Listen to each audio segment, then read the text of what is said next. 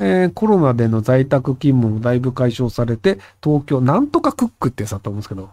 えー、だいぶ解消されて、東京の満員電車が以前の状態に戻って運転です。在宅でもこの作業できますよね、という流れができたのは、飲食業にはダメージが大きかったですが、デスクワーカーの働き方として悪い方向じゃなかったと思ってますが、いかがでしょうかえっと、僕もあの、リモートが普及してるのは全然ありだと思うんですけど、残念ながらあの、日本の管理、気まぐれクックじゃない。あの、日本のその管理者の人たちって、あの、会社にみんなが来てくれて目の前で見た方が楽だよねっていう人が多いので、その日本の古くからの会社っていうのはあんまり構造は変わんないんじゃないかなと思いますけど、ただ、あの、IT 系とかで今でも全然リモートでやってますっていう会社はいっぱいあるので、なので、その、リモートで働きたいのであれば IT 系とかそういう会社を探して取っといてこいいんじゃないかなと思うんですけど、えリモートをうまく使ってる会社の方が利益率高くなるんですよね。要はその会社の人がじゃあわざわざ通勤するということは、そこでその会社にデスクの分のその家賃を、まあビルだったりにあの家賃払ったりして、で、その通勤手当だったりとかっていう無駄なコストを払い続けるんですけど、全部リモートでやってる会社ってそれ払わなくていいじゃないですか。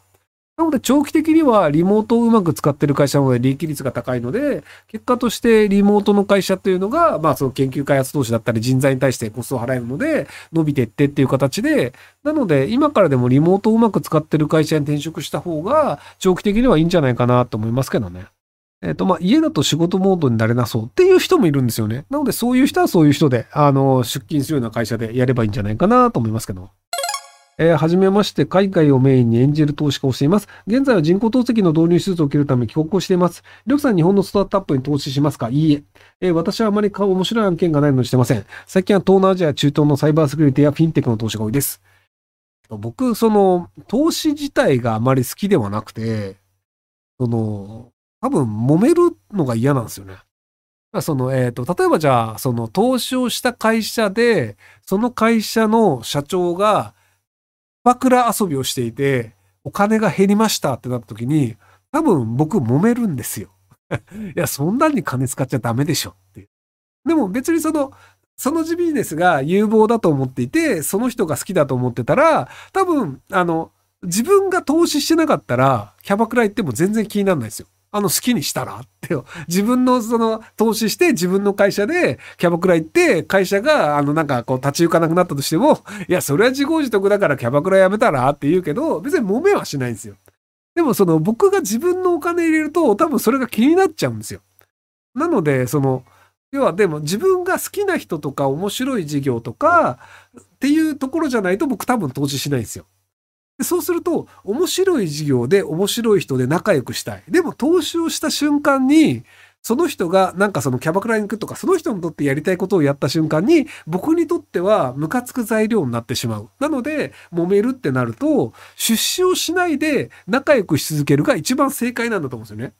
なので基本的には、あの、出資する必要ないかなと思ってて、で、あの、リハックマ、そのリハッキュー、あの、高橋さんに金出していいと思ってるのは、高橋さんが頭おかしいということで僕は評価してるので、あの人が、その出資したお金で宝くじ買いました。全部外したんすよって言っても、あ、気違いってこういうことするよね。っていうので、僕はむしろ、あの、嫌いにならなくて、やっぱり頭おかしいわ。っていうのが、その、頭がおかしいということに出資してるので、頭がおかしいが返ってきたとして納得できるんですよ。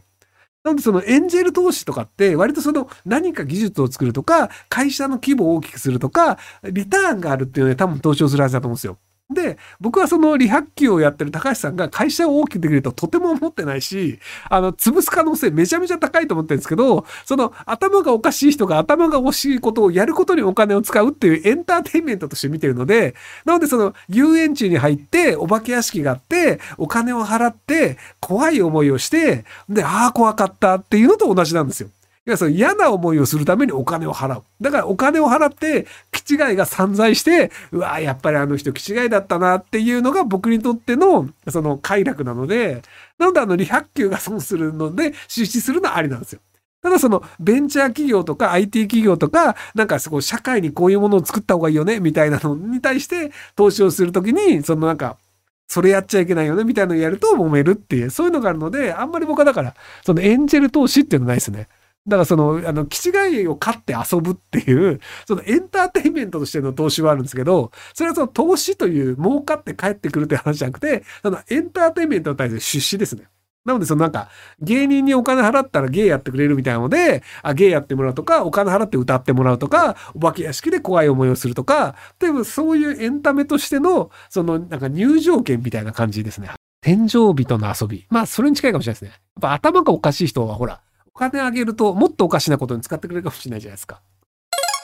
えー、外に出て時間とお金を使うと自分ばかり贅沢していると罪悪感を感じ疲れます。えー、自分が使った倍の額を人に使わないと不安です。えー、罪悪感を感じて使わなくするためにはどうしたらいいですか？ちょ